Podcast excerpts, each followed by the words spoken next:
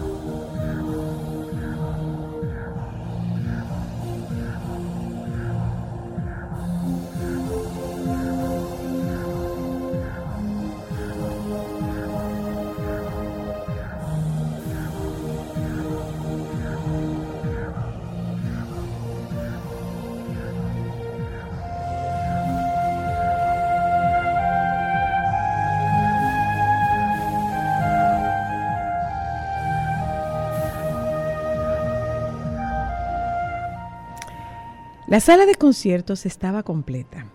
Es más, se observaban en la parte de atrás algunos asistentes de pie, urgiendo la presencia del artista. Los boletos se habían agotado un mes antes de su presentación. Uno de los mejores pianistas del mundo era el protagonista de tan grande expectación.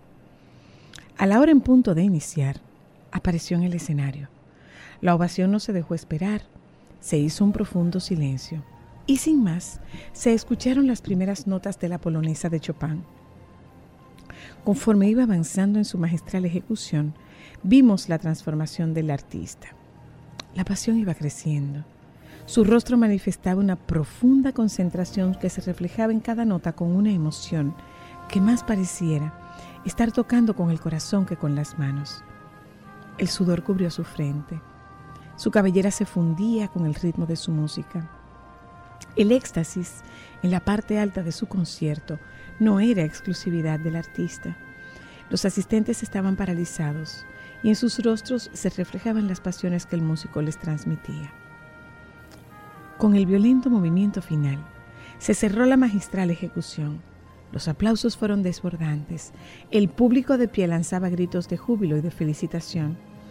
El artista tuvo que volver al escenario en cinco ocasiones más para recibir el tributo de sus admiradores.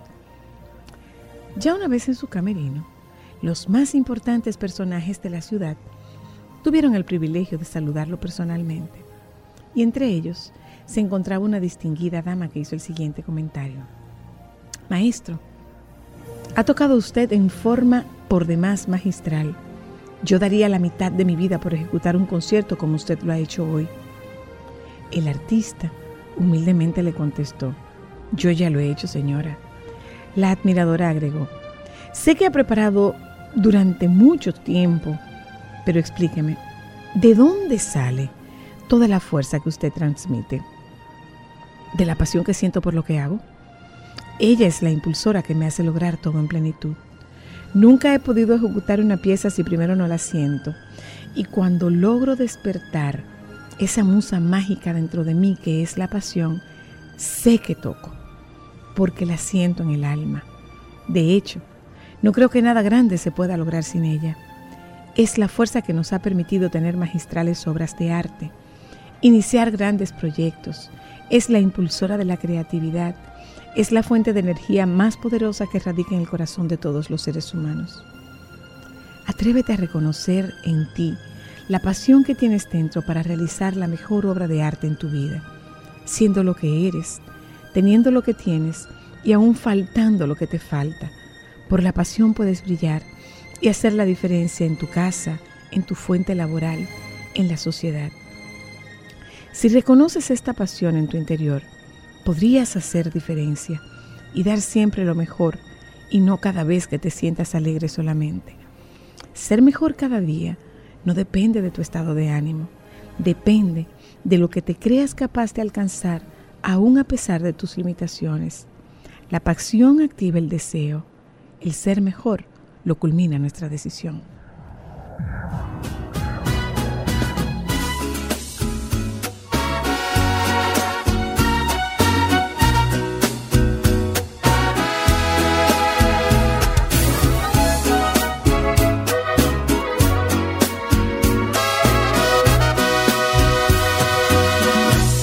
La verdad no te olvidé. Aún te sigo queriendo. Y aunque mucho es que pasó y la vida nos cambió, sigue vivo el sentimiento. Toda una vida traté de ignorar más haberme conformado a no tenerte a mi lado ha sido absurda agonía.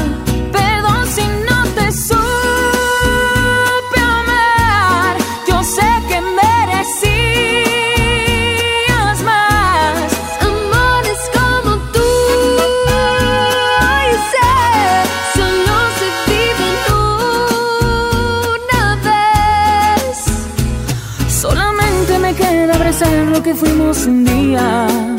¡Qué agonía!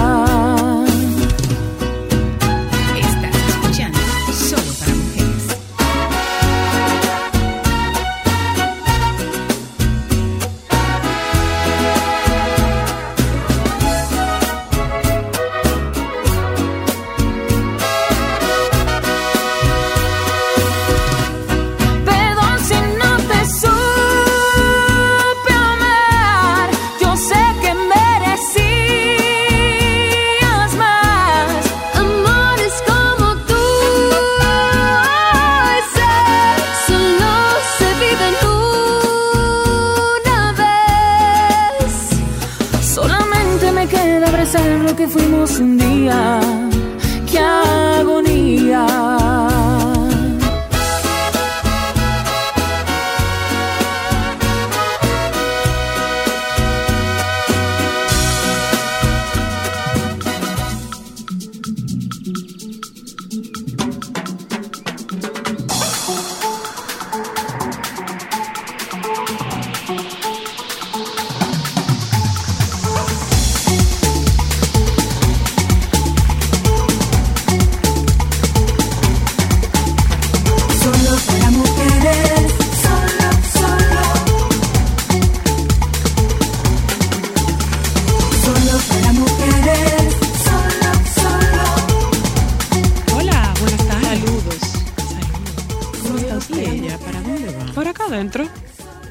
Hola, No, no, bienvenidos no, no. oyentas. Esto es solo para mujeres. ¿Cómo está? ¿Cómo les trata el calor? ¿Cómo les tratan los tapones? Señora Luna, hola. Saludos. Saludos. Saludos, saludos, saludos. Ay, ya yo casi iba a seguir a ambas. ¿no te falta saludos, ropa a ti? saludos, vengo a saludar. ¿No te falta ropa a ti? Saludos, saludos, Sí. vengo a saludar. Estoy rellenando lo que ella termina de verte. ¿No te falta entiendo. ropa? Ven, dame un beso. Eh, dosifica tu emoción, Joan.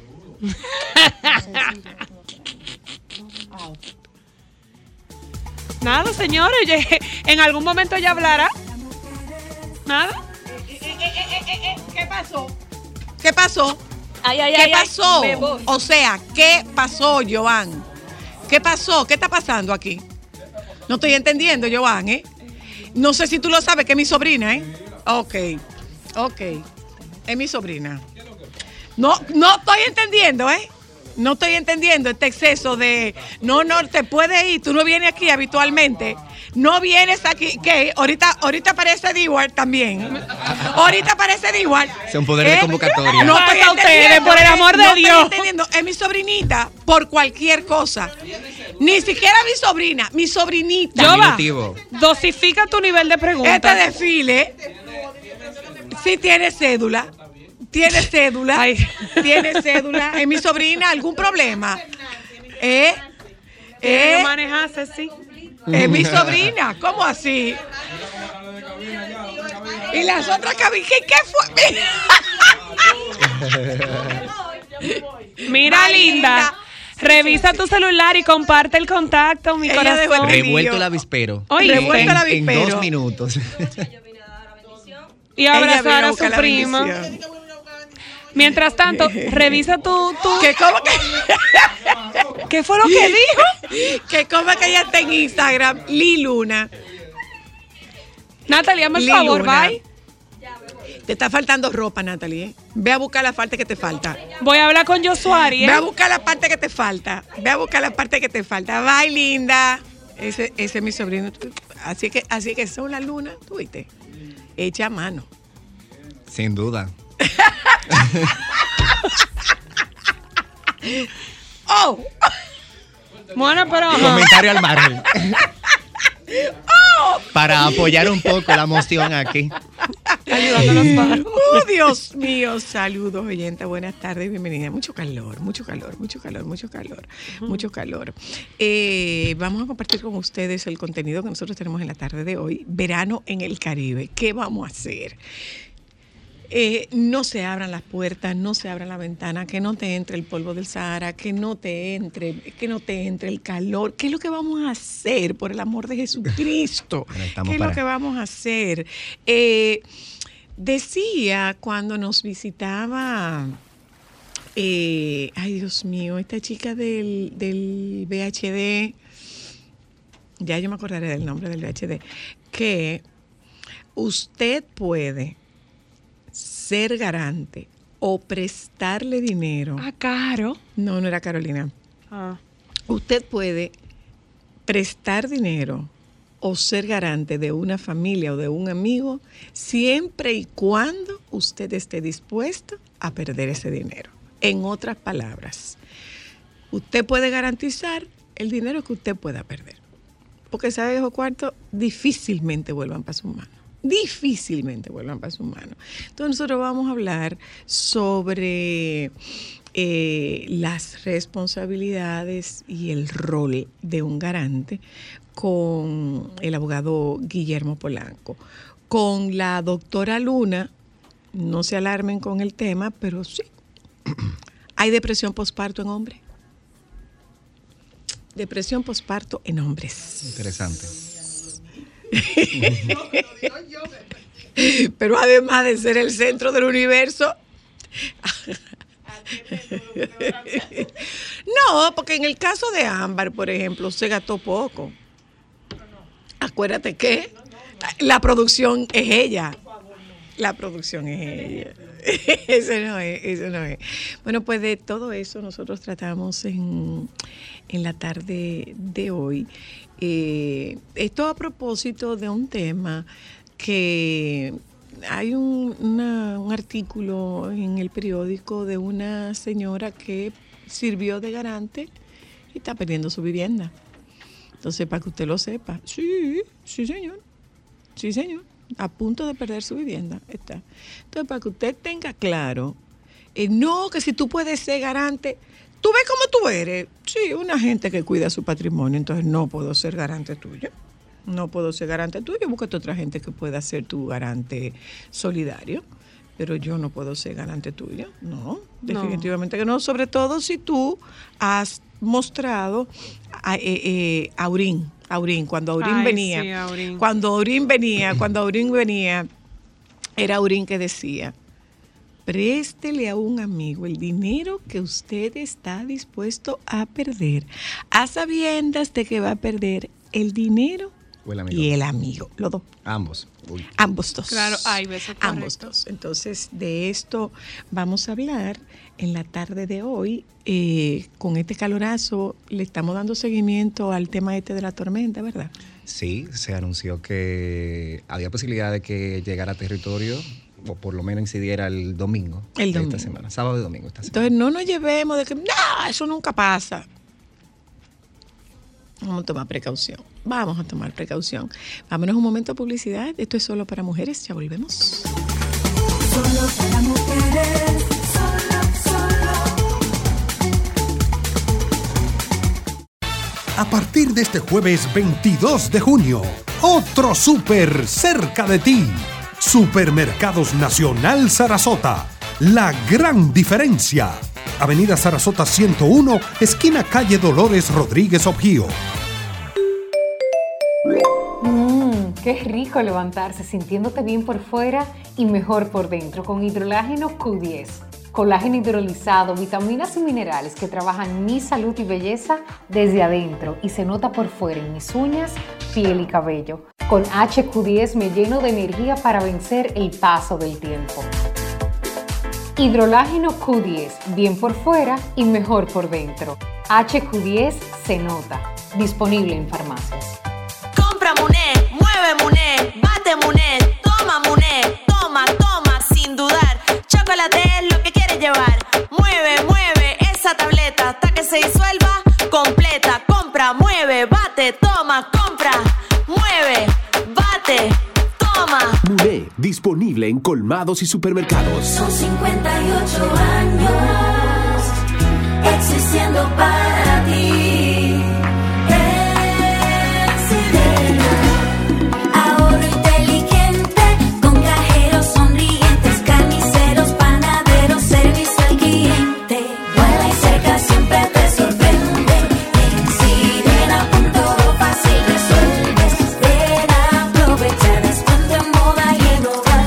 Sirena, más de una emoción. Déjame cambiar tus días y llenarlos de alegría. Solo para mujeres.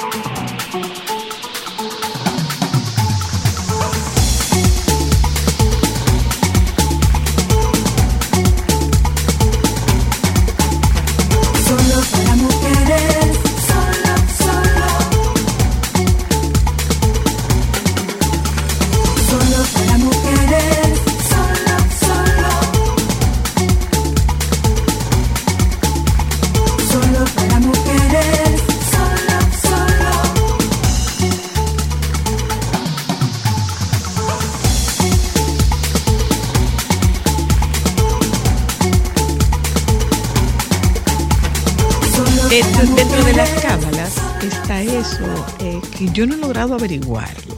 Esto porque le acabo de dar un tablazo al. No, un golpecito, tampoco fue un tablazo, fue un golpecito a la taza del café. Pero dicen que si se derrama el café, eso es dinero. Lo que yo no he logrado averiguar es para quién es el dinero. Ah, claro, si es para quien trae el café o para quien se lo está tomando. O para el que O, fabricó pa- la o para taza. los dos.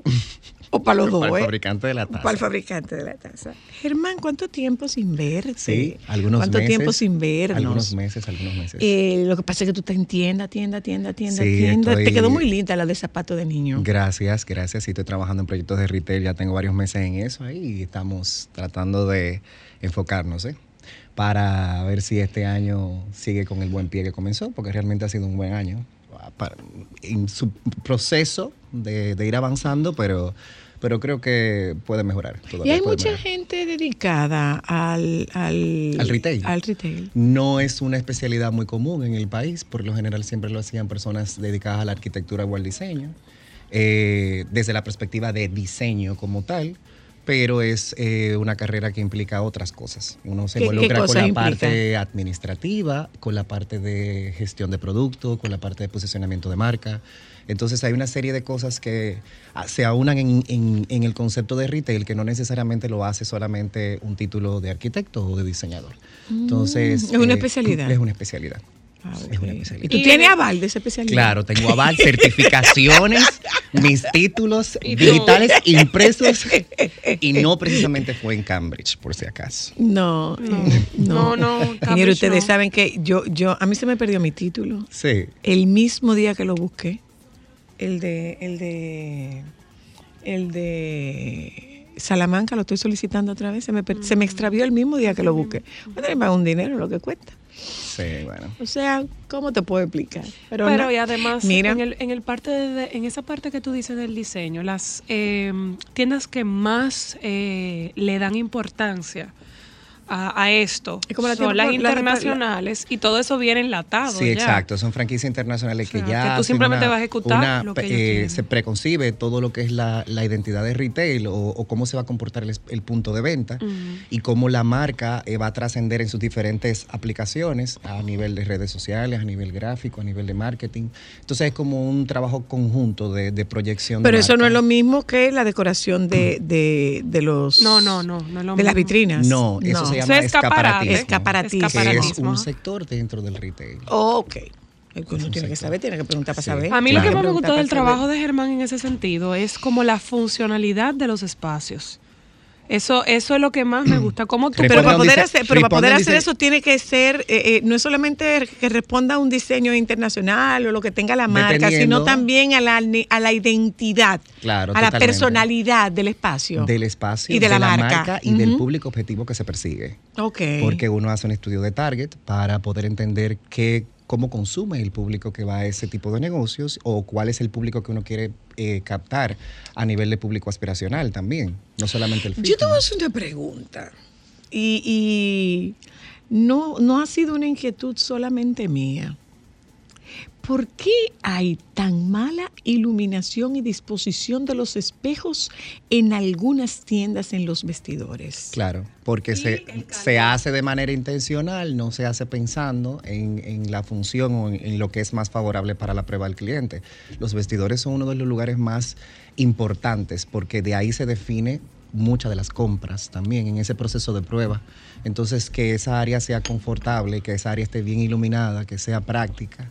Eh, siempre se deja como para el final, pero es, eh, un punto jerárquico dentro del diseño de. de Incluso tú puedes Pero es que ver- eso es contradictorio. Yo te lo digo porque yo lo había conversado. Yo lo había conversado con una persona en México y nos referimos a una tienda en específico. y Que hace calor, que la iluminación es No, no es el horrible. calor. Los espejos son malos.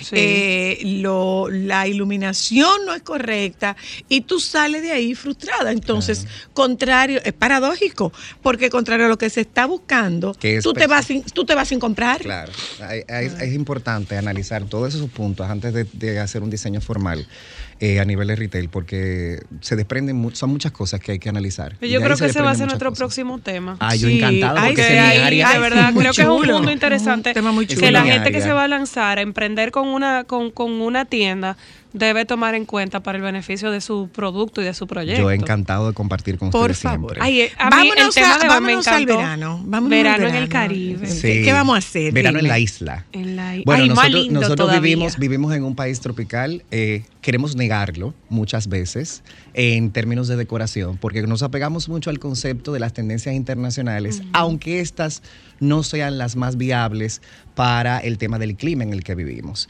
Entonces, el día de hoy vamos a hablar de algunas tendencias que se están llevando a nivel de decoración aplicada al contexto caribeño, al contexto tropical, que es donde pertenecemos, sin ánimos de que nuestras casas de la ciudad parezcan casas de playa, porque cuando te hablan de diseño en el Caribe o de diseño en el trópico, te imaginas que son caracoles, y no necesariamente Peces, eh, no necesariamente se trata de eso. Exacto. Entonces, lo primero que vamos a comenzar eh, hablando de estas tendencias es que mm, también ayudan un poco con el tema, el tema del calor visualmente a que los espacios se vean un poco más frescos, luzcan más despejados y, y que tengan también posibilidad de cambio. Una de, las, de esas tendencias o recomendaciones es vencer el miedo al blanco.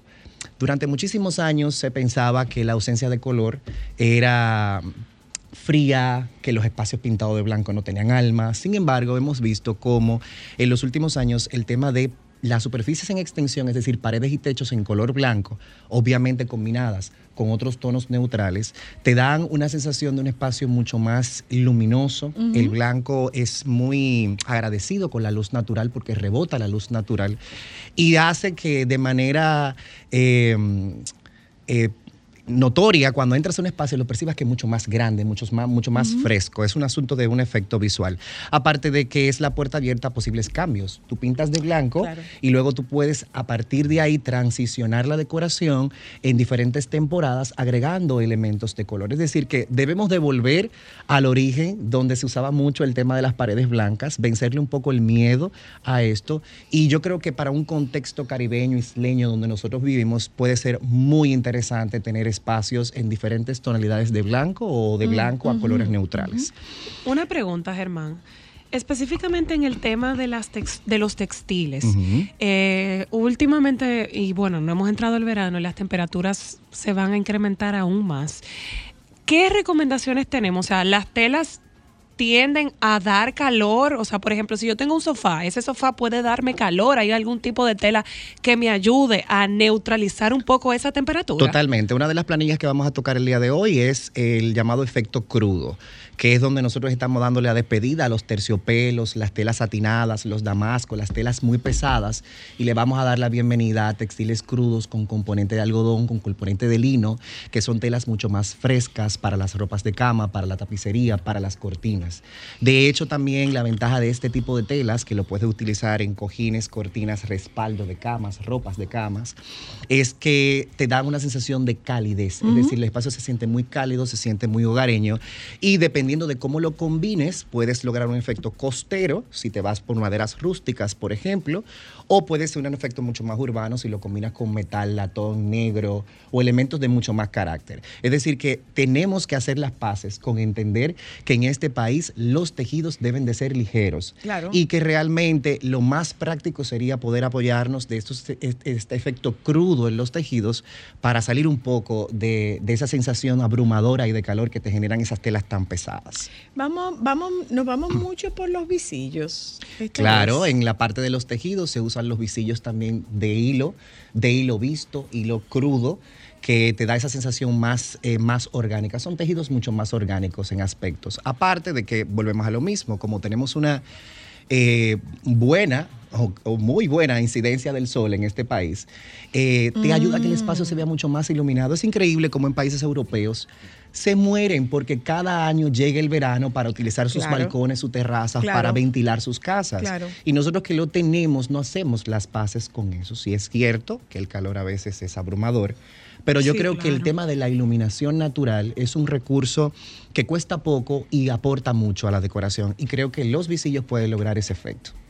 En esa misma línea de materialidad, eh, y ya un poco más inspirado en, en- en la arquitectura brutalista, donde se, de- se veía todo este tema de, la- de los efectos como poco terminado en las paredes, el efecto que te da el estuco, el microcemento, por ejemplo, está muy en tendencia. Los materiales vistos, la piedra coralina, el mármol, es decir, materiales en su estado original colocado que aportan mucha calidez y que humanizan un poco el espacio porque lo hacen ver no tan prolijos. Es, algo que está muy en tendencia y que perfectamente puede ser aplicado y no solamente a, casas coloniales, sino que tú puedes, dependiendo de cómo tú pigmentas el estuco o el microcemento, lograr dar más profundidad visual y hacer que los espacios se vean más acogedores, más tradicionales. Es decir, que... Los, los espacios más acogedores, más tradicionales de las casas de las abuelas, donde van los niños pequeños. ¿Qué hacemos con ellos? Claro, bueno, ahí yo creo que Encomendarte a yo creo que una opción es si van a aclarar paredes, porque sabemos que hay niños, entonces es oscurecer o tratar de tener col- colores neutrales en la parte de la tapicería. El tema del estuco y el microcemento es una técnica que también es de bajo mantenimiento. Ahí te iba a preguntar, en, en- eh, específicamente en microcemento y estuco, por ejemplo, nosotras que Ustedes tenemos... están hablando de microcemento y estuco, suponiendo que todo quien esté escuchando Ok, sabe lo que es microcemento vamos- y es vamos estuco. a allanar el ¿Qué término. es microcemento? Dile ¿Qué tú es qué estuco? yo el te hago mi estuco es una pregunta. ¿Tú sabes, ¿Tú sabes lo que es microcemento? El estuco. ¿Tú sabes lo que es estuco? Vamos a, vamos a Joan allanarlo. sabe. Vamos a allanarlo. El estuco es, ¿Qué vas a yo? el estuco, el estuco es una técnica patinada, es decir, que parece como moteada en las Ajá, paredes, que en su momento se usaba Se puso con muy de brillo, moda. Porque era el famoso estuco veneciano, Sí, que es ese efecto que te da como medio marmoleado de Como- las paredes. Como se ven las columnas del palacio. Exacto, como glaseadas. ¿Qué pasa? Ya eso ha venido. Ya, tú ves. Sí, Mira. Eso es estuco. Hay que ya eso se ha matizado un poco, ya no se usa con tanto brillo, se usa de manera más orgánica, que parezca más un cemento poco terminado. Y esta sensación de veteado en las paredes o de moteado en las paredes es lo que nosotros llamamos estuco, se hace a base de yeso. El microcemento es una técnica parecida, pero a base de cemento. Por eso es microcemento. Es una mezcla de cemento más fina, pero que la intención es igual crear un patinado en las paredes eh, con cierta rugosidad que te da un efecto poco terminado, pero que se ve muy interesante a Y nivel desde el punto de vista de mantenimiento, ¿qué, qué, qué representan ambas técnicas? Les voy a decir algo. El microcemento es tan práctico que se puede utilizar en baños sin la necesidad de poner cerámicas. Ah, sí. Porque bueno, y es muy frecuente bueno, ahora mismo, por ejemplo, en los restaurantes, uno lo ve mucho en los si baños. nos vamos a las casas eh, coloniales mexicanas, por ejemplo, y poniendo el ejemplo de México, donde ves esos baños que son patinados, que parecen arcillosos, eso puede ser un, ete- una- un efecto logrado a través del microcemento o del estuco. Sí, porque Sin no necesariamente tiene que ser te- o- sin color, puede Claro, se le puede, agregar. pigmentado. La, la, la aplicación de esa técnica es costosa. no es tan cara. Digamos que también puede funcionar como una alternativa para bajar los costos en, una- en un desarrollo de un proyecto. Si, por ejemplo, solamente usamos cerámica en la zona húmeda de un baño y decidimos estucar o, o colocar microcemento en el resto de las áreas, eh, evidentemente el precio puede bajar hasta la mitad del costo original Ah, inicial por el tema de revestimiento. O sea que es una buena alternativa. Es una buena y es una buena alternativa. no solamente por no solamente por, por la técnica, sino por el mantenimiento de la técnica. Claro. Digamos, Serra. por el mantenimiento de la técnica y por, por lo longevo que puede llegar a ser eh, a largo plazo, eh, precisamente porque no requiere estar en constante mantenimiento. Y justamente eso ahí te iba a preguntar. Por ejemplo, la señora pregunta, eh, porque ella es abuela de dos, Ajá. y en el caso de nosotros parece que Mateo va a heredar eh, eh, la creatividad de su tital, y le encanta pintar. Eh, estas superficies son fáciles de limpiar por si, por si uno puede, por ejemplo, tener un accidente con un niño que pinte con un marcador.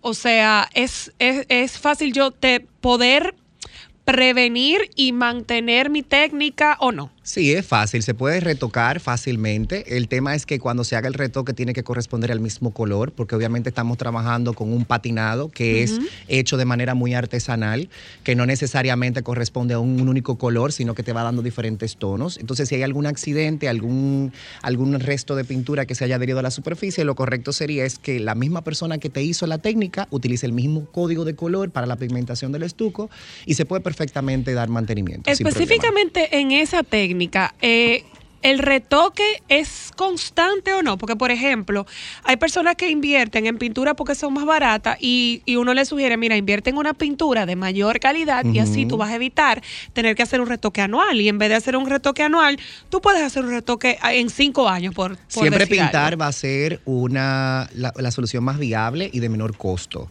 porque no vamos a comparar un galón de pintura y una aplicación de un galón de pintura a una técnica de estuco. Digamos que puede ser un 30% mayor el estuco en nivel de costo, pero te genera una textura visual, que es lo que te va a te dan, por ejemplo, los papel tapiz. Hay personas que prefieren estuco a papel porque el papel sí es un poco más delicado para el tema del mantenimiento. Tienes que quitarlo, si hay humedad tienes que reponerlo. Entonces, hay que evaluar cuál es el efecto que se quiere lograr, si se quiere accesorizar las paredes, que se vea decorado más el espacio y cuál es el presupuesto que se tiene para cada fin o cada propósito. De hecho, es interesante como ver cómo papeles tapices vienen con el efecto de estuco y de microcemento. Mm, ujú, ujú. Es decir, que tú también puedes lograrlo a través de un empapelado, el mismo efecto visual sin la necesidad de aplicar la técnica directamente.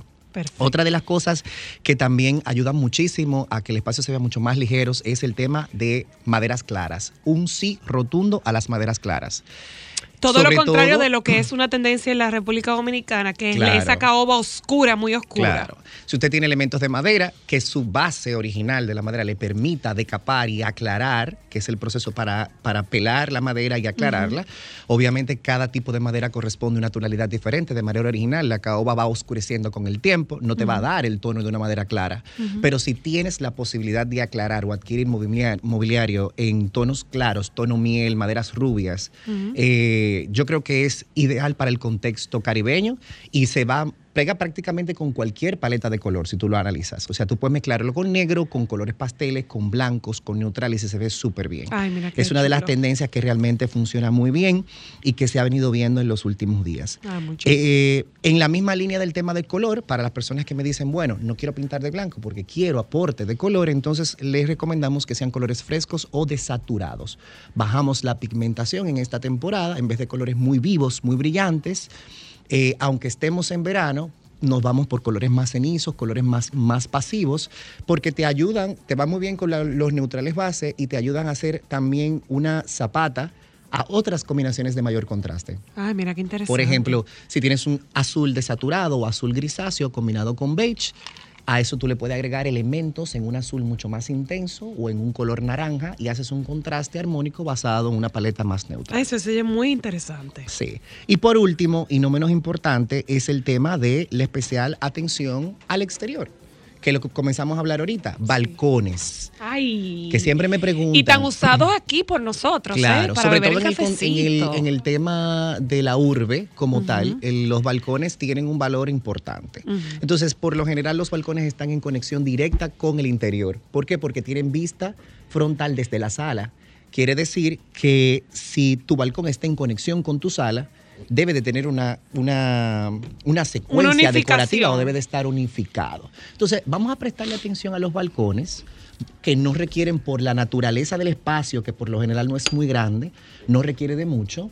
Es un lugar ideal para las plantas, para aquellos que plantas no, No le requiere sobreviven en el mucho, pero interior. que No me lo mire, usamos. porque me están sobreviviendo. No, y por lo general es, Me el están lugar, sobreviviendo. es el lugar ideal para poder colocar Y plantas. la tuya también, o sea, me estoy graduando formalmente de doña, me Ay, están sobreviviendo. Ya sí Muy son bien. dos Me están sobreviviendo. Muy bien. Sí. Entonces vamos a prestar atención a los balcones, que el mobiliario que se utiliza en el balcón No te-. No hemos tenido bajas. No tienen No bajas. hemos tenido bajas, no hemos tenido bajas. Bajas vegetales. que, que este mobiliario que se utiliza en el balcón sea con características específicas. Lo hablamos una vez de la importancia de las características del mobiliario, que sea si es metal, si es madera, que sea madera protegida, Las los textiles, texturas. las telas y tejidos que sean antimor, Resistente. resistente a, la, a- a- por lo menos a la intemperie, porque quizás no te da directamente el agua o el sol, Y pero sí hay un resol. Que, que Que puede se come maltratar el todo, textil. Se lo- Entonces, eh, yo creo que es importantísimo prestarle atención a los balcones en esta ocasión. Y el que no tenga balcón, que tenga vista hacia el exterior, pues entonces también utilizar mobiliario en proximidad a las ventanas. Quizás para una mesa de desayunador o quizás para colocar algún tipo de bar o algo que te pueda funcionar para tener en la noche, cuando las temperaturas bajan un poco, aprovechar las vistas que tienes y por las que pagaste también. Sobre Ah, todo. Muy bien. Se hace Germán, hermoso. eh, ¿Dice por usted, favor, doctora Luna? Comparte con nuestra audiencia. Eso, debe- eso debería ir realmente en el balcón también. Sí, un paja- una pajarera para, para Pero sí, ya. definitivamente hay formas de tenerlos. Lo que hay que asegurarse de que en el lugar que se tengan estén, estén a salvo. Exacto. Porque Lo que pasa es que lo que pasa hay personas que, que, lo tienen en áreas, por ejemplo, de servicio o áreas no, que lo que pasa muy- es que los días son silvestres. Ah, son silvestres. Ah, sí, lo que llegan ellos de estaban, natural. ellos estaban, ellos estaban en una casa, ellos estaban en un parque y entonces eh, se cortaron algunos árboles y ellos se mudaron para la casa de ella. Ah, ok. Tienen Pero que comprarle comida Sí. para que sigan yendo. Tiene, tiene un multifamiliar. Muy bien. Bueno, hay dos Mándale formas. la- con- convivir mándale la con ellos, factura. que yo creo que sería lo más humano.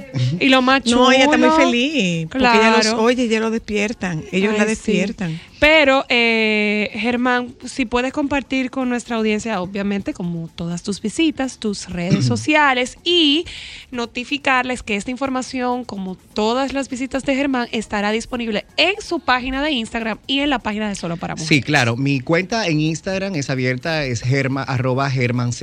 Ahí voy a publicar las planillas que con imágenes ilustradas de lo que hemos venido hablando el día de hoy, para que puedan ponerle, ponerle forma a, a lo que hemos hablado, para que vean de qué se trata el estuco y el microcemento de manera visual, y para que también puedan utilizarlo o hacerle captura para futuras consultas. Muchísimas gracias. A ustedes por la invitación. Eh, vámonos un momento a publicidad, regresamos de publicidad. La doctora Luna y el, el licenciado Mañán están con nosotras en la tarde de hoy. Nos vamos a publicidad, ya volvemos. Esto es solo para mujeres.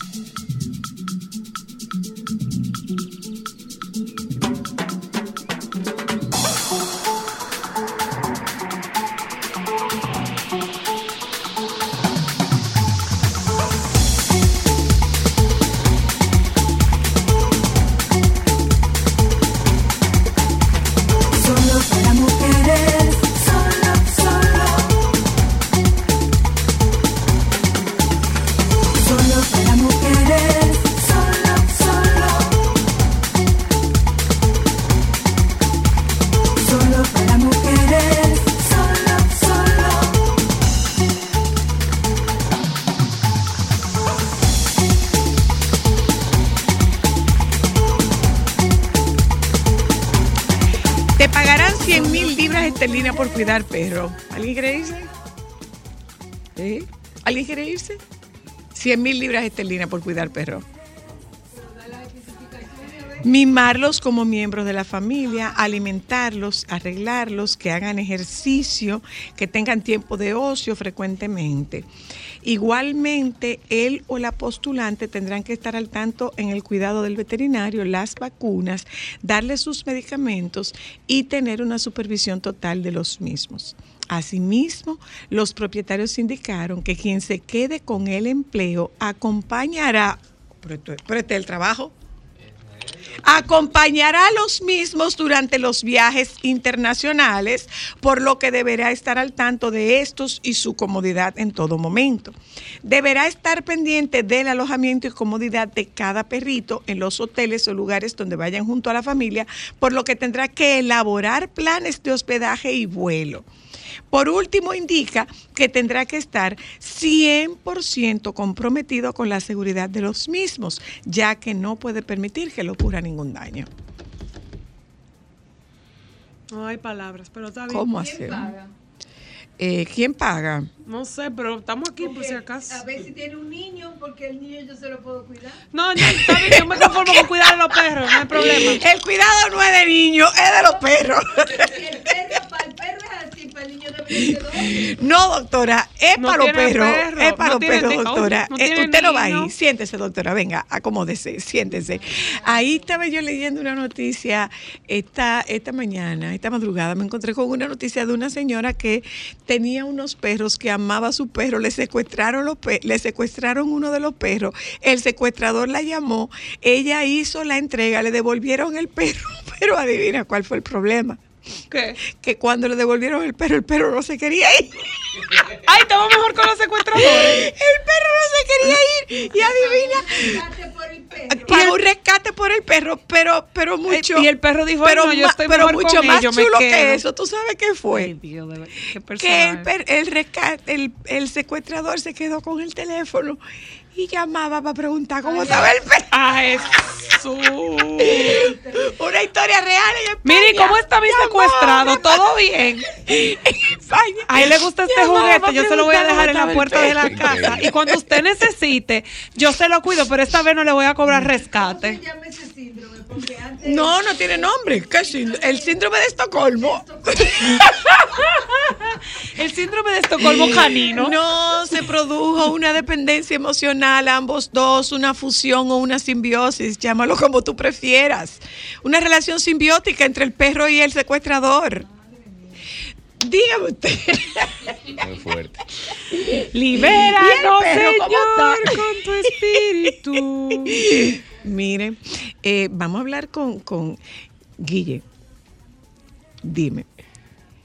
Decía Aurín Rodríguez, dice Aurín Rodríguez que cuando tú estableces una relación o tú le prestas un dinero a un familiar, a un amigo, a un relacionado, tú puedes prestar la cantidad de dinero que tú estés dispuesto a perder, porque difícilmente ese dinero vuelva a tu mano. Entonces, es como, ¿tú quieres que te lo preste o que te lo regale? Si es que te lo regale, yo te puedo dar tanto. Y me quité de, de me debes, pero cuando vamos al tema de ser garante, garante solidario se llama. Ahí podemos ver la diferencia. Hay distintos sí. tipos de garante. Cuando se trata de ser garante, la cosa se complica. Se complica. Porque qué tú pones en garantía y qué riesgos tú coges cuando no cumplen las, las responsabilidades la persona que es titular de ese préstamo. Claro, mira, yo estoy totalmente de acuerdo con lo que mencionabas. Eh, quien se hace garante de una obligación tiene que estar dispuesto a ser el deudor mismo. O sea, tiene que estar dispuesto a hacerse responsable de lo que sea. Y yo creo que todo el mundo ha pasado por ser ese al que llaman. Eh, mira, ¿me puede hacer un favor de firmar este contrato de alquiler como garante o un contrato de préstamo como garante, como fiador? Eh, y hay personas que acceden sin saber cuáles son las consecuencias reales de asumir un compromiso como ese. Lo primero es ver qué es una garantía. La garantía es un respaldo que va a tener un acreedor, o sea, a quien le deben, por si el deudor no cumple. Entonces, ese respaldo, cuando hablamos de una garantía personal, es cuando una persona pone a disposición del acreedor, o sea, a quien le deben, todo su patrimonio, Ay. en caso de que el deudor no pague esa obligación. Imagínate tú. Ay, eso está en lo- la letrica chiquita del papel que tú Eh, firmas. no, regularmente está bastante grande, pero, Pero nadie, está- el garante es el que menos lee los documentos. ¿Está atado, Guillermo, está atado al monto solicitado o no tiene un vínculo una cosa con la otra? Sí, claro, tiene que existir una obligación principal. O sea, tiene que haber una obligación bien clara de que la persona o debe o tiene que entregar tal cosa. Alguna responsabilidad bien clara tiene que haber. Y el garante se puede responsabilidad, responsabilizar por esa misma obligación o incluso limitarla a una obligación menor. Ah, O sea, el- garante puede limitarla a una obligación Podría, menor. aunque no es lo, lo común, porque el, No el acreedor lo que quiere es una persona que se haga responsable tanto como el deudor Ah, principal. pero mire, eso es un dato, eso es un súper dato. O sea, tú no tienes que garantizarlo todo, tú puedes garantizar una, un- una parte. Claro, hay diferentes formas de uno limitar una garantía. Y la primera es precisamente que ahí podemos hacer la diferencia entre ser un garante ordinario y ser un garante solidario. Ok. Un garante ordinario es el que responde cuando el deudor no cumple.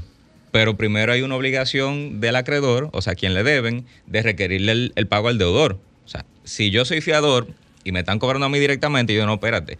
Hay un, un- algo que se llama eh, la, la excusión, que yo le digo al acreedor, no, mira, cóbrale primero al deudor, que él tiene Ujú. bienes, tiene cuentas, tiene cosas que tú le puedes cobrar.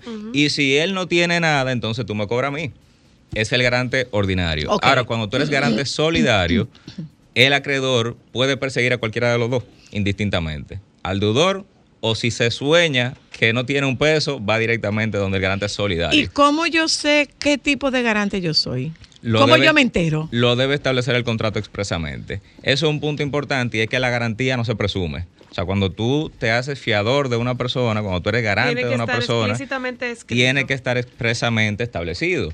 Inequívocamente el garante tiene que decir yo soy garante de tal modalidad de esta persona. Ok. O sea que para que sea solidario, tiene que decirlo claramente. Fiador solidario, garante solidario. Y es una obligación que asume expresamente el garante. ¿Qué pasa con la mayoría? Que ni siquiera lee lo que está firmando. ¿Y usted sabía, allá ustedes dos jóvenes, ustedes sabían esa diferencia? Alejandro lo sabía. ¿Y tú, Joan? Tú no lo sabías. Y yo, yo te garantizo que debe haber muchísima gente que no tenía claro eso. Claro. A menos que fuese gente interesada en la materia. Claro, o que ya se haya visto en una situación. El garante solidario incluso se podría equiparar con un codeudor, porque el, el acreedor puede perseguirlo indistintamente a cualquiera de los dos. Entonces, un fiador solidario, yo digo, eso es, eso es un tema de concepto, definiciones que pueden diferenciarse, pero al final, eh, frente al acreedor, es un codeudor, es una persona que debe igual que el Que deudor. el otro.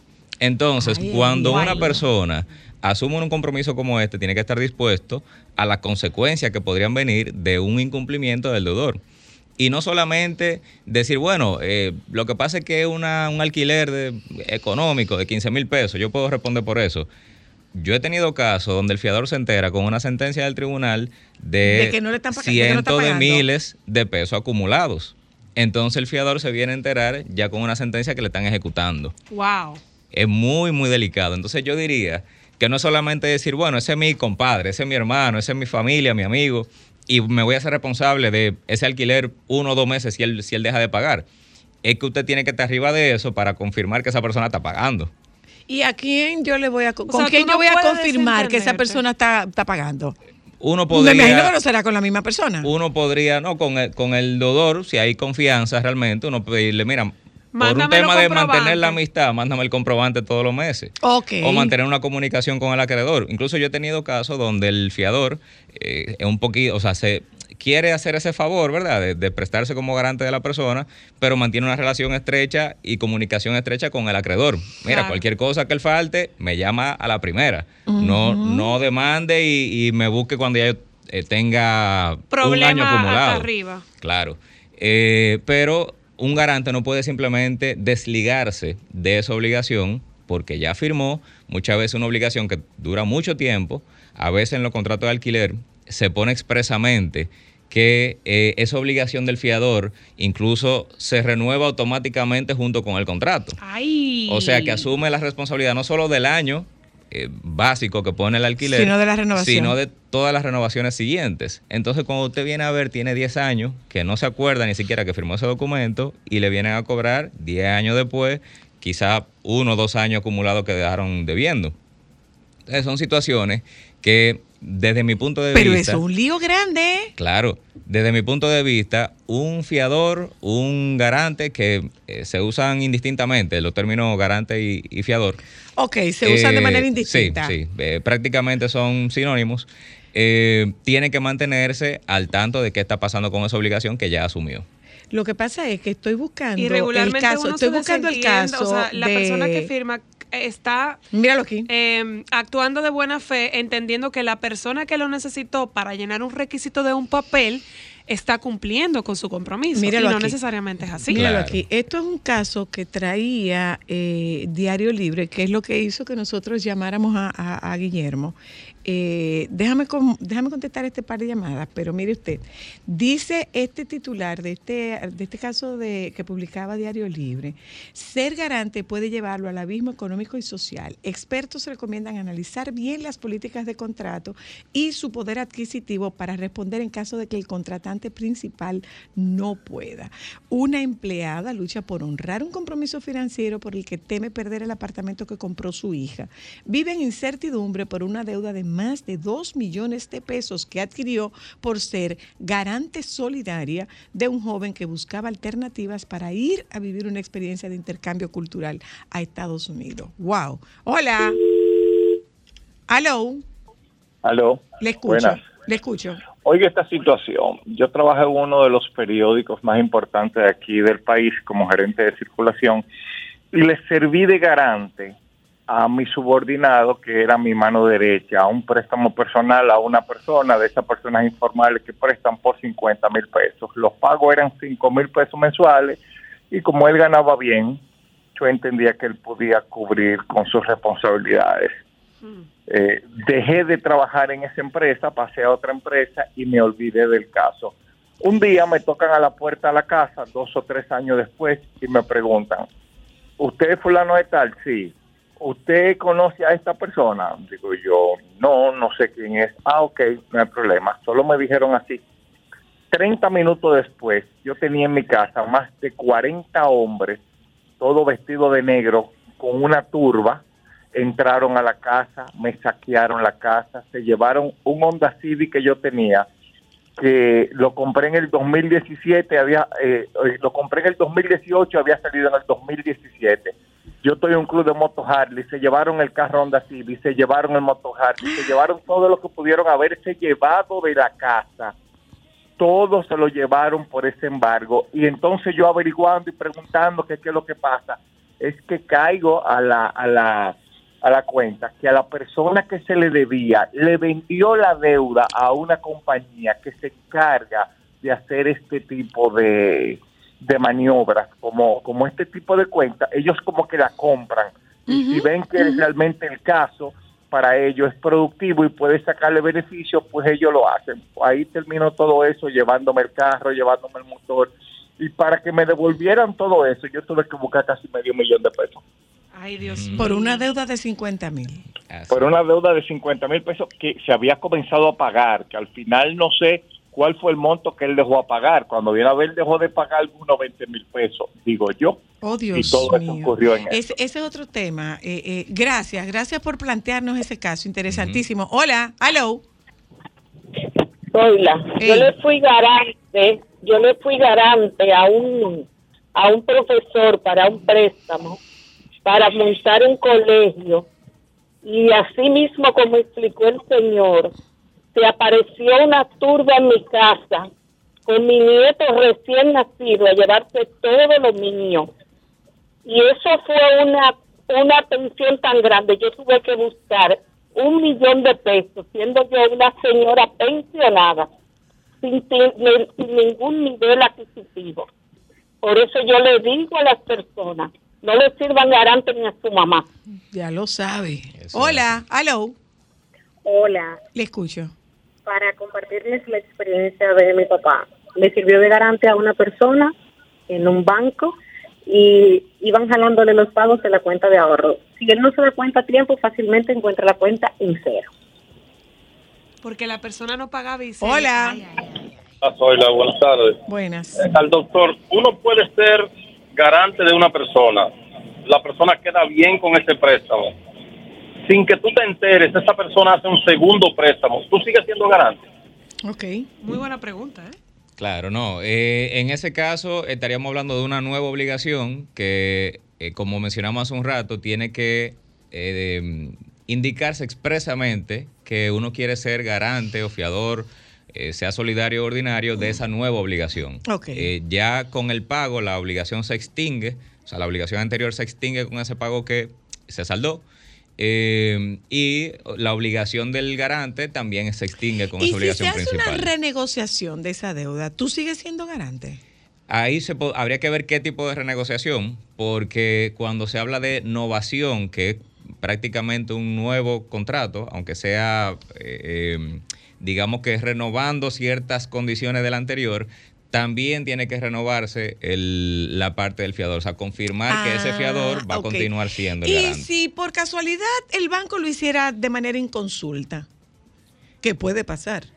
Pero hacer un nuevo contrato con el deudor. Y dejarte a ti como fiador de manera inconsulta. No, Porque puede, puede ocurrir, tengo el caso de una institución bancaria que era una cuenta conjunta y le dieron un préstamo con el negocio bajo una sola, bajo una sola de las dos firmas.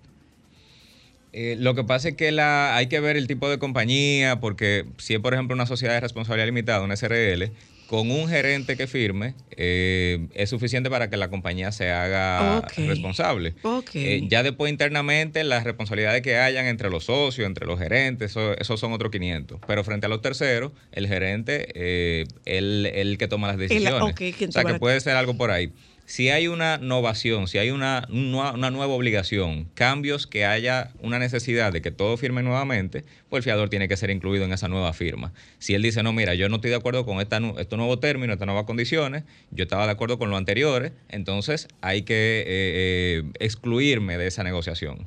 Eh, incluso en cualquier momento, por ejemplo, de un contrato de alquiler, alguien, sobre todo los que están oyendo ahora, que dicen, bueno, yo firmé hace seis meses, hace un año, un contrato de alquiler de fulanito de tal, como fiador. Ustedes pueden comunicarle en cualquier momento al em, propietario Hasta que que, eh, al término de ese contrato que él sí firmó, ya él no quiere renovar su condición de fiador. Es Una manera de, de- ok. de ponerle ese punto final al- a su obligación en ese contrato. Pero eso tiene que ser hecho de manera formal y legal. Claro, para que quede constancia, que al momento de renovar, el propietario diga, bueno, continuamos solo con el deudor o buscamos otro fiador. Porque ya este me comunicó que no quiere seguir. Buenas, dos llamadas más y nos vamos. Hola, hello, Así buena. adelante. Le He escucho. escuchado al expositor que eh, por lo regular esto aplica para deuda contraída con un banco a título de préstamo. Pero ¿qué tal si fuese una deuda por la compra de un vehículo o una casa en donde el mismo bien sirve de garantía? En ese caso, se liquida la deuda con la apropiación del bien y en ese caso queda fuera el garante o deudor o queda vinculado también a la deuda. Mm, Gracias. Sí, mira, lo que pasa es que aquí hablamos de garantías personales, que es cuando es la persona física que sea, se obliga frente al acreedor con todo su patrimonio, eh, que parecería que es peor, ¿verdad? Pero a veces el patrimonio es quizá una cuenta bancaria con poquita cosa y, o no tiene nada, es insolvente. Eh, hay otros tipos de garantías que son las garantías reales, como la que menciona de eh, el mismo inmueble que se compra. O por ejemplo, una, una prenda sin desapoderamiento, que es la que se otorga cuando se compra un vehículo. Eh, cuando se otorgan ese tipo de garantía, ya el acreedor tiene un bien específico que es el que debe perseguir al momento del- de la insolvencia del deudor, que falte a sus obligaciones. Regularmente, si un- una entidad de intermediación financiera otorga un préstamo y ponen como garantía el mismo inmueble, Lo que el, se va a tomar el es el inmueble, inmueble. claro, el inmueble cubre la totalidad de la obligación. Regularmente se eh, adjudican, o sea, comienzan un proceso de embargo inmobiliario, se adjudican el inmueble, Y venden el inmueble y ya con eso se cobran su, su crédito líquido. Eh, ahora, si por alguna razón la garantía no es suficiente para cubrir la deuda, que puede ocurrir que haya una, donde- una mala garantía, una mala negociación, a veces los vehículos los destruyen, entonces cuando van a incautar, incautar el vehículo que sirve de garantía, no da para pagar la deuda, entonces ya ahí se vuelve un crédito quirografario, que cómo se llama? ¿Cómo es la cosa? Un crédito Quirografario. quirografario. Quirografario. Cuando no hay garantía, entonces lo que tiene que hacer el acreedor es perseguir todos los bienes del deudor, o sea, lo que él tenga, eh, porque ya esa garantía desapareció. Ya entendimos. Mm. Gracias. Pero puede haber incluso un, digamos, un mix de garantías. Puede haber garantías reales, o sea, inmuebles, vehículos, y también garantías personales. Un tercero, una persona que sirva como fiador. Eh, y para concluir, Guillermo, no sea fiador. o sea, en conclusión, en conclusión, no sea fiador. Para evitar situaciones, lo mejor es no meterse en ese lío. A menos que usted se busque un abogado que revise de arriba abajo lo que usted está firmando. Para limitar lo más posible esa fianza, esa garantía, y usted está como quiera consciente De de, que si no está arriba de eso puede tener problemas. Que usted puede tener Lo ideal es, si ya se hizo garante, lo más limitado posible, que no sea solidario, que sea hasta un tiempo específico, eh, y eh, estar arriba del cumplimiento de esa obligación. Porque mire usted Bingo. cuántos ejemplos de malos ratos han Oh, pasado por ser de los. Anillos. Gracias, Guillermo Polanco ha estado con nosotras eh, en Polanco Consulting. No. Polanco. No, no. Polanco La Consulting. firma de yo, la- no, la firma, Ay, tu, tu firma. Polanco Mañana Legal Services. Bueno, y era en inglés, mi amor. Por ese consulting era Polanco Mañana Legal Services. Antes de usted meterse en ese lío, averigüe. Para que después no se esté poniendo la mano en la cabeza. Mira la historia de esta pobre mujer que No, está a punto de señor. perder porque dice que trabajaba en un salón junto con una sobrina de ella. Y este, ese muchacho se quería ir, ella veía su afán por estudiar y ella le sirvió de Está a punto de perder la casa. Coge ahí. Eh, gracias, Guillermo Emilio. Gracias a ustedes. Venimos en un momentito, hablamos con la doctora Luna. Aunque usted no lo crea, los varones también pueden tener depresión postparto. Déjame cambiar tus días y llenarlos de alegría. Solo para mujeres.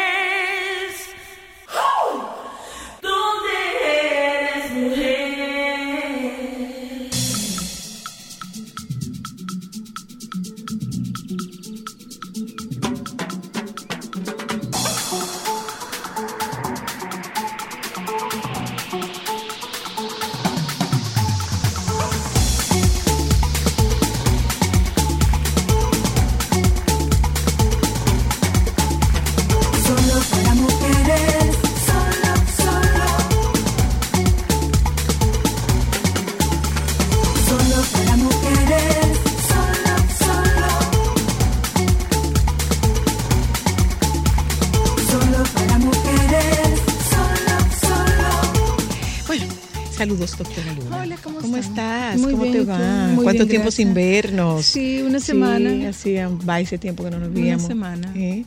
Pero Mira, vamos doctora, bien. sí, doctora Luna, en México, en México están quemando. la gente está quemando.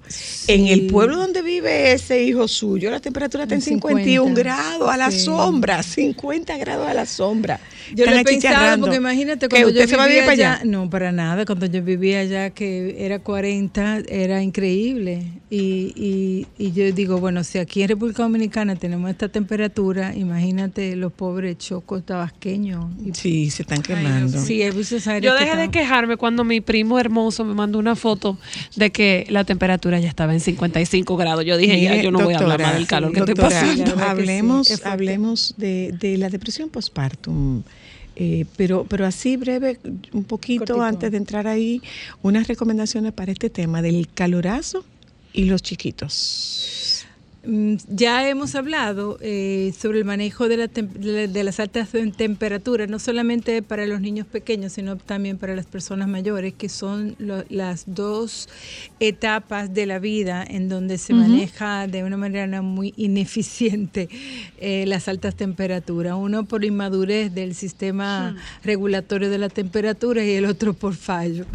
Eh, pero sí, es importante. Y yo pienso que todo el mundo. Eh, fíjate, eh, hay incluso indicaciones de cuando hay altas temperaturas se incrementan los accidentes automovilísticos y eso está demostrado científicamente. Entonces hay mucha repercusión en el estado de salud y en el estado de ánimo. En eh, tu eh, rendimiento. el estado de alerta de las personas a partir de esa temperatura. Sí, sí, sí. Y yo pienso que cada vez más tenemos que hacernos conscientes de esto. O Eh, sea, el calor, el calor te, te, te India- hace lento, no te tienen- hace reaccionar En la igual. India tienen casi Claro. un ciento de personas muertas por el tema Claro. de, de- de las temperaturas. Eh, Es un eh, tema pero serio, ¿eh? nosotros como estamos tan acostumbrados al calorcito y al solecito, quizás solamente nos quejamos, ay, qué calor, qué calor, pero pro- posiblemente no se tomen todas las medidas que sean necesarias, como por ejemplo los niños pequeños no exponerlo eh, a las temperaturas, al medio ambiente, a tomar sol, sobre todo en las horas donde el sol está más Directo. fuerte, que es entre las 10 y las 2 de la tarde. Una pregunta, doctora Luna, específicamente en esa área, porque usted sabe que ahora los muchachos están en, en campamentos Sí. y los papás y las mamás están perdiendo el juicio de tener a los niños eh, trancados en la casa porque los campamentos eh, no han empezado. Entonces quieran llevarlos al parque a que voten y quemen energía porque un muchacho trancado en cuatro paredes es ¿Cuál es la complicado. mejor hora para ¿Cuál eso? es el mejor horario para llevarlos? Preferiblemente en la mañana tempranito o en la tardecita. O sea, al final de la tarde, 7 de la noche, que no, todavía yo está pienso que clarito. un poquito más temprano. Esos muchachitos, esos muchachitos tarde. que están en las ligas de- deportivas de los la sábados. tarde. Pero mira, por ejemplo, hoy yo estuve caminando en el mirador y yo encontré niños jugando fútbol a las seis y media de la mañana en el mirador porque estaba fresco el mirador. Pero imagínate tú jugando fútbol con este calor a las 10 a las 11 de la mañana. Sí. Lo expones mucho, puede tener un golpe de calor, se pueden deshidratar.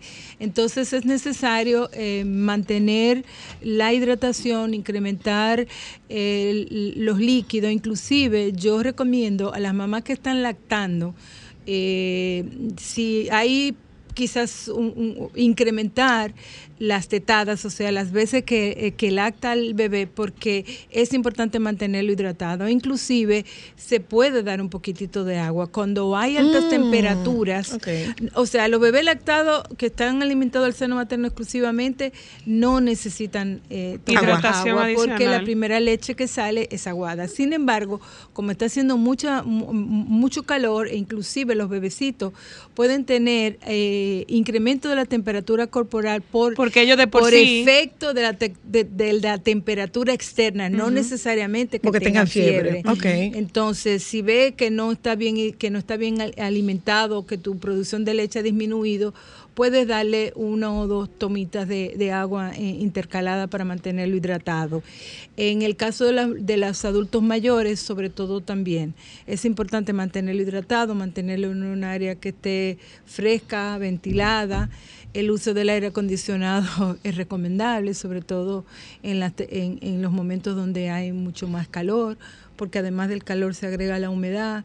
Y hay muchas personas que se ven afectadas. Por ejemplo, yo, de personas con hipertensión arterial, con problemas cardíacos. eh, te eh, sientes, pueden- tú te sientes aletargado, sí, sí. A, a mí me Lento, da, lento, eh, el a mi- a, mí, a mí me afecta un, un- un tanto y yo me doy cuenta que es por el efecto de- de- del, Del calor. del calor. Entonces, si estás en la casa, también mantener la- las cortinas, porque eso te aísla un poquito y, y- y si puedes... eh, a, a tener un mecanismo de que se ventile la casa, por ejemplo, muchas veces yo eh, prendo el abanico, prendo un ratito el aire acondicionado, se enfría la habitación y me mantengo. Por ejemplo, yo me he tenido que cambiar. Yo, yo trabajo en una habitación, tengo un- una oficinita en una habitación, no tiene aire acondicionado, pero yo me he tenido que cambiar a mi habitación que tiene aire y que tiene abanico para yo poder trabajar con mayor comodidad. Una pregunta, doctora. Ahora mismo con este tema de las temperaturas, ¿con qué frecuencia deben los papás bañar a sus niños?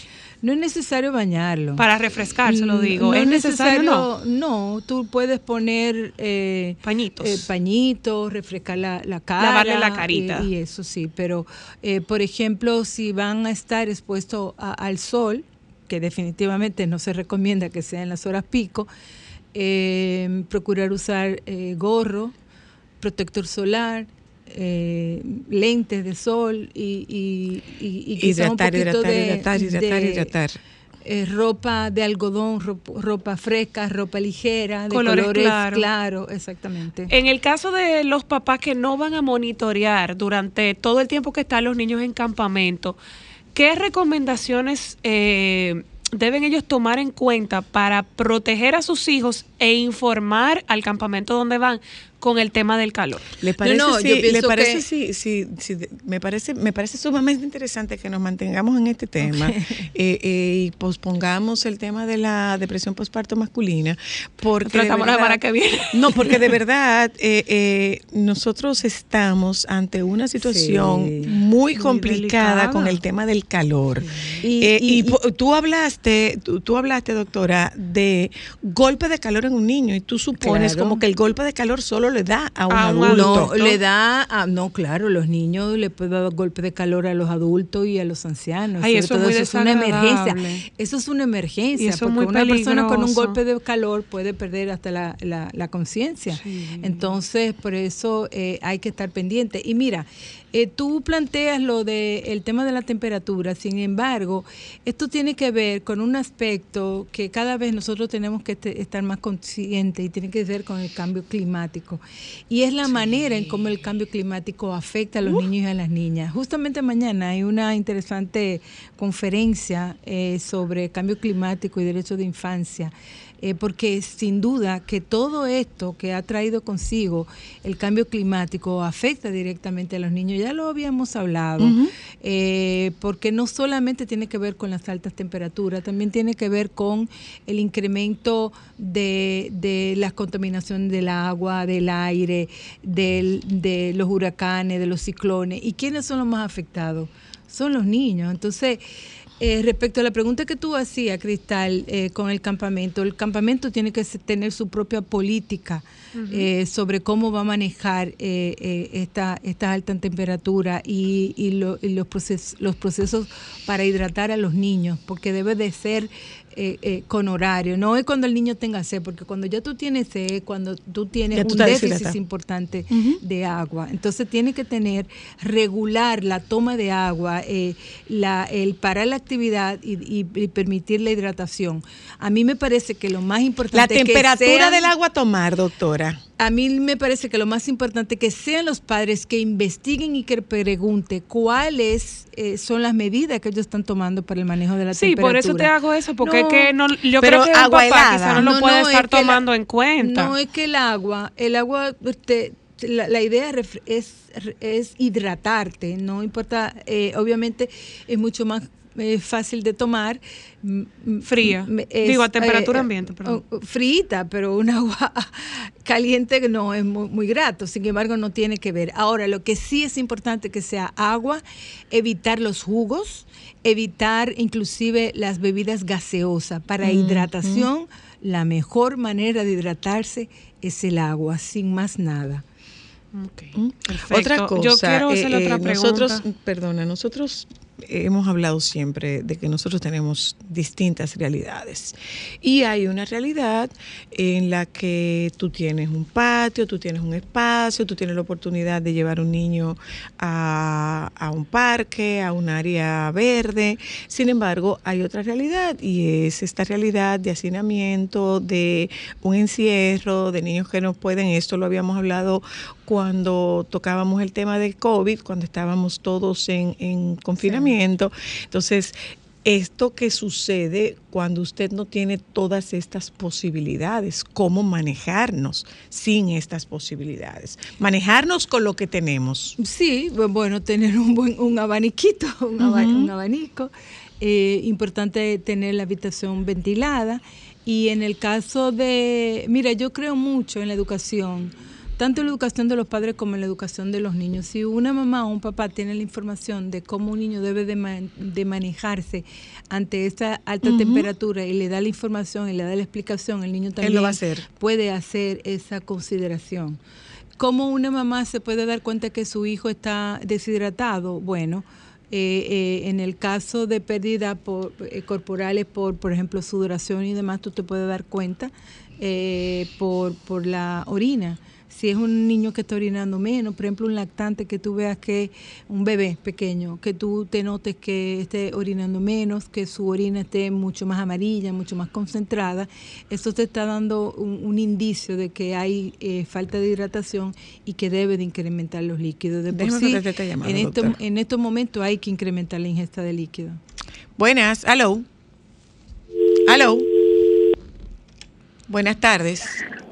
Hola, Zoila. Hola, cuéntanos. Todo bien, Ezequiel, de este lado. Dinos, Ezequiel. Pero yo, yo me quedé consternado cuando yo escuché que la doctora ella no tiene aire acondicionado en su oficina. Doctora, anota el teléfono mío y ya. No, pero si usted quiere, hasta se lo dona y le paga la luz. Acepto donaciones. ¿Cómo fue? Espérese, ¿cómo fue? ¿Cómo fue? No se lo dono, le doy al costo y le doy la instalación. Te, te da, ¿cómo fue? Que te lo van a vender al costo y te, y te, y te, y te quitan la instalación. Ya, yo tengo el teléfono. Está bien, gracias. Un abrazo, gracias, gracias, gracias. Diantre, ¿cómo desnudan a uno aquí? No, no, pero tú no te desnudaste. No, él no te desnudó, fuiste tú. Bueno, pero lo- di esa información ahí como... Oh, Bueno, en, en esa oficina no hay aire. En No, esa, eh, sí. Pero yo te voy a decir una cosa. Yo, en, en la oficina que tenemos en casa, utilizo un abaniquito que me ha dado muy buen resultado, pero hay momentos en los cuales el abanico no es suficiente. No es suficiente, el abanico claro. no es suficiente y usted y usted tiene que usted tiene que apelar al aire acondicionado. Sí, pero yo no soy muy de aire, no me gusta, no me gusta, entonces procuro no Y, y usarlo. otra cosa, eh, eh, doctora Luna, eh, eh, no- nos hemos enfocado mucho en el tema de la hidratación y el tema de los alimentos sólidos. ¿Qué se come ahora? ¿Qué se come ahora? Mientras no sea sopa ni alimento caliente, eh, cosa fresca. Yo pienso que hoy, eh, en esos días, eh, lo que se requiere es es tener, comer comida eh, menos condimentada, más liviana, menos caliente, menos caldosa, y lo que se apetece realmente. Pero básicamente lo más importante aquí tiene que ver con el tipo de, de lí- líquido que tú estás ingiriendo. Eh, y obviamente cuando tú eh, ingieres una sopa, un, un- un caldo, eh, puede incrementarte mucho más eh, mm, por un momentito eh, tu temperatura corporal. O sea, y no se apetece. O sea, lo que ahora se apetece comer helado es tomar líquido.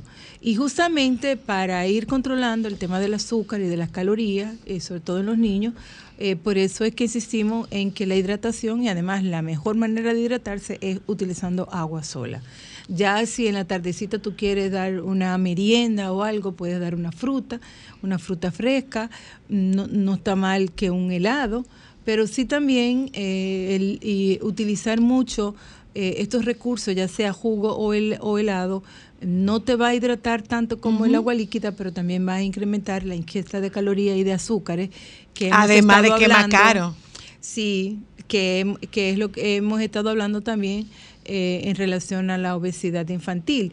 Y lo que tú planteabas, eh, Cristal, sobre el tema del parque, por ejemplo, yo que lo estoy viendo, ya hemos dicho, hablamos aquí que por casa eh, eh, hicieron un remodelado de un parque y se han estado haciendo muchos remoza- remozamientos de parques eh, en la ciudad y es una muy buena es- eh, espacio para que los niños eh, eh, Pueda eh, recrearse y botar esa energía. Sí, pero mira, cuando hablamos de la recreación y de botar energía, mucha, muchas veces lo enfocamos en la necesidad de que el niño salga para que los papás descansen. No, no, no, no, y, no. y a mí me parece que lo más importante es que nosotros le demos importancia a ese tiempo para los niños, el tema de la recreación, el tema de la actividad física, que debe de ser actividades justamente para satisfacer las las necesidades que tienen los para niños ellos. de recreación, de diversión y sobre todo de ejercitarse. Eh, ciertamente que muchos papás y muchas mamás se quejan que tienen los, los hijos en la casa, casa. porque están de vacaciones y, y yo a veces lo siento como que, wow, qué difícil es, pero... Pero yo pienso que cada tiempo de semana de vacaciones los papás también tienen que planificarse y, y hacer, si no pueden tomar vacaciones juntas, por lo menos uno de ellos que esté disponible o buscar la manera en que eso no sea una situación que genere tanto estrés para los padres, porque eso es lo que, lo que yo escucho. Hay mucho estrés Es en que los genera papás. porque los papás no pueden coger vacaciones. Pero sí, pero hay que buscar eh, eh, elementos. O sea, si tú vas a tener dos semanas con tu hijo, eh, las vacaciones no necesariamente se tienen que ir para tu tomar No, un pero no por aire, irte, un- porque un yo viaje. como yo como empleada no tengo vacaciones. O sea, yo no tener porque tú vacaciones. puedes planificar bien, tus pero yo no, vacaciones. pero yo no puedo coger vacaciones y hay una realidad y la realidad te lo digo porque yo estaba viendo eso con lo que lo que está ocurriendo con con los niños españoles. ¿Qué está ocurriendo con los niños españoles? Que se lo están mandando a los abuelos. Se lo están mandando a los abuelos porque los papás no pueden dejar de producir, porque todavía no ha llegado la temporada de vacaciones. Bueno, es que me- Entonces ahí están las vacaciones familiares. Esa es una realidad, Claro. esa es una realidad insoslayable. Entonces, bueno, vamos a ver cómo podemos manejarnos. Pero justamente, eh, si tú sabes que tu hijo va a salir de vacaciones y que, bueno, tú tienes planificado salir de vacaciones todo el, eh, familiar y tienes un tiempo en que los niños van a estar libres, pues más que quejarte y decir y, y decir, ah, buscar eh, ah, opciones para que ese tiempo los niños lo puedan eh, eh, hacer o, o- o invertir en diferentes actividades, pero que sean planificadas y programadas. Inclusive también los niños tienen derecho a quedarse en su casa mirando para arriba sin hacer nada porque vienen de todo un año de, de trabajo. ¿Entiende? Eh, a lo que voy y lo que quiero buscar la reflexión es justamente eso, que yo sé que yo fui mamá, yo tuve tres, y yo sé lo que eso significa. Pero eh, si tú tienes, incluso nosotros llegamos a ese campamento familiar, ¿se acuerdan? Claro que sí. Claro que es sí. como un poco- Claro que sí nos acordamos. ¿Cómo ¿Cómo olvidarlo? es Mi como amor, José e. Isabela se mudaban a mi casa por ¿Cómo un periodo de mi tiempo. amor? Exacto, es como un Nos poco dábamos eso, apoyo. más que eh, sí. eh, Mire a eh, ver, mire a ver cómo anda su red de apoyo. Y, Atención, y- y- padres y, rótelo, Les voy a dar una idea. rótelo. Arme la ruta primística. Claro. Y usted, donde sus hijos en casa de un tío. Y después Sí, que vengan para donde y- usted. y- Sobre todo eso, que vengan para la de usted. Sí, sí, y porque eso es lo que hacíamos. Eh, yo Aunque usted pierda el que- juicio, pero usted después lo manda y recupera el eh, juicio. La, la idea es quitar estrés, pero también que los niños no sientan que están Que pesando. son una carga. Eso es. Claro, porque y la vida muchas está muy veces- complicada y se puede muchas sentir veces así. lo expresan eh, frente a los niños. Claro. Ay, ¿ahora qué voy a hacer con estos muchachos en la casa? Pero por Muchas veces, casi siempre. Doctora, Claro. muchísimas gracias. Eh, FIFA bye. Lunar. FIFA Lunar. ¿Y Sí, mañana? ay, mañana tengo una actividad, eh, les voy a invitar, eh, voy a tener una participación en un webinar eh, con OEI. OEI es una de las organizaciones de los Estados Americanos que tienen que ver con primera infancia y educación. Y es un webinar sobre salud y programas de promoción y prevención de salud en primera infancia. Están invitados, es una actividad abierta. Eh, yo coloqué la información en mi Instagram de FIFA Lunar y ahí entrando a la página de OEI pueden buscar las informaciones. Y ahí es que usted es una dura, de verdad. Ya lo sabes. Nos juntamos con ustedes mañana, los compañeros del Sol de la Tarde. Deben andar ahí. Y quédense con ellos, por favor. Nido Crecimiento presentó Tu nido crecimiento de siempre ahora tiene nueva imagen. Nido crecimiento contiene prebióticos, hierro, calcio, vitaminas y minerales que los ayudan a fortalecer sus defensas y a contribuir con un sistema inmune sano. Con una nutrición adecuada y tu amor, puedes ayudarlo a estar protegido donde sea. Nido, tu amor, su futuro. Nido crecimiento no es un sustituto de la leche materna a partir de los dos años.